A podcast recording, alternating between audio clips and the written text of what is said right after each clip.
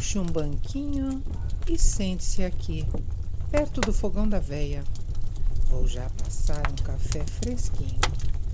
Fique à vontade. Ah, lembre-se que você pode apoiar todos os projetos da veia e ganhar recompensas. Dá uma olhada lá no padrim.com.br ou no PicPay.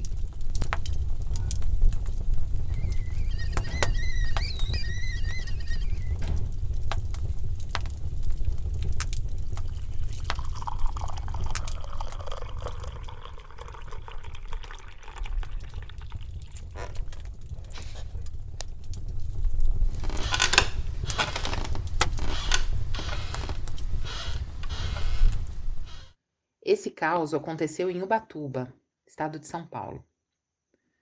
O litoral norte de São Paulo é muito conhecido por suas belas praias e paisagens. Também é terra de muitas cachoeiras e uma delas é o cenário deste caos, a Ipiranguinha.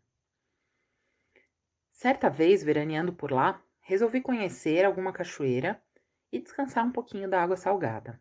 Me indicaram essa cachoeira pelo acesso, que era bastante fácil, e a proximidade de onde eu estava. Depois de um banho de repelente e uma pequena trilha, pude avistar o riacho e, para minha surpresa, não havia absolutamente ninguém. As férias escolares já tinham terminado e o dia estava um pouco nublado. Eu confesso que ali a minha maior preocupação era uma possível tromba d'água que poderia ser fatal. Resolvi aproveitar para me refrescar sem ninguém por perto. Como boa cachoeira, a água estava congelante mas aliviava muito o calor úmido que deixava o ar pesado. E também a forte sensação de que tinha alguém me observando. Fiquei em silêncio. Prestei atenção em cada movimento ou ruído para ver se descobria ali algum admirador escondido. Apesar do ruído da cachoeira, consegui perceber uma batucada com gente cantando, bem ao longe, Achei curioso não ter escutado isso quando eu cheguei, porque eu não vi muitas casas muito próximas à cachoeira. Quando o frio foi tomando conta do meu corpo, eu decidi que já tinha ficado tempo suficiente naquela água. Saí, fui me secar e colocar uma roupa seca. Enquanto eu me trocava, o som da batucada foi ficando mais nítido. Vinha de um lado diferente da trilha por onde cheguei resolvi seguir um outro caminho que dava acesso à parte de cima da cachoeira. Cheguei a uma bifurcação. Segui para a parte alta da queda, mas ainda pensando em explorar o outro caminho que, se meu senso de direção não estava enganado, era a origem da batucada. Não fiquei nem cinco minutos por ali apreciando a cascata e voltei para encontrar a origem daquele som.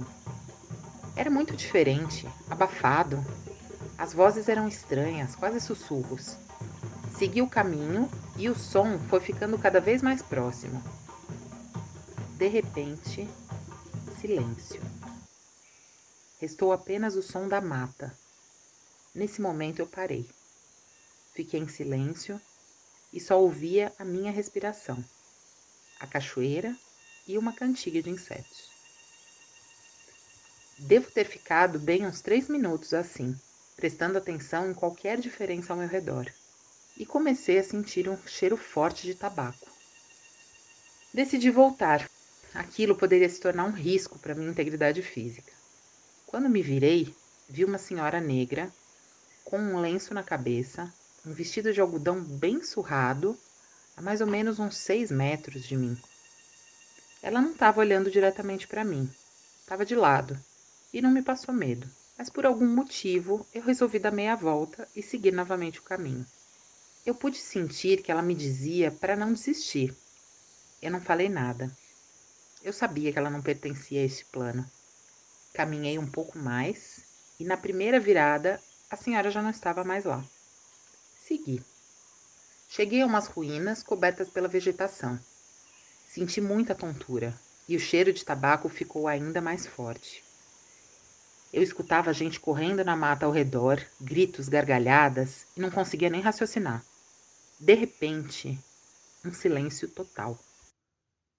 Até os insetos emudeceram. Nada, nem vento, nem cachoeira. Eu congelei já esperando algo. E veio através de um sussurro no meu ouvido. Foi aqui que eu morri. Um calafrio me percorreu a espinha. Eu não podia me mexer. Sentia que tudo girava e o sussurro ecoava. Foi aqui foi que eu morri. Foi aqui que eu morri. Foi aqui que eu morri. Eu ainda consegui rezar. Pedi por essa alma, rezei muito. E aos poucos, os ruídos foram voltando ao normal. A cachoeira, os insetos, o vento. E eu senti muita paz. Respirei fundo e parti.